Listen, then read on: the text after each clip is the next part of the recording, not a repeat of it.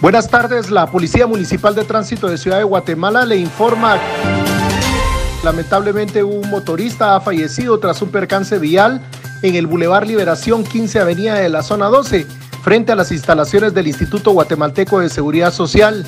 Se trata de un hombre de aproximadamente 25 años de edad, no ha sido identificado y la motocicleta no posee placa de circulación.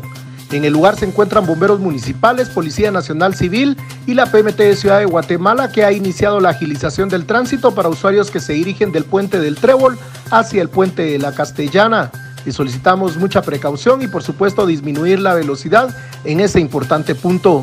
Somos la PMT de Guatemala en todo.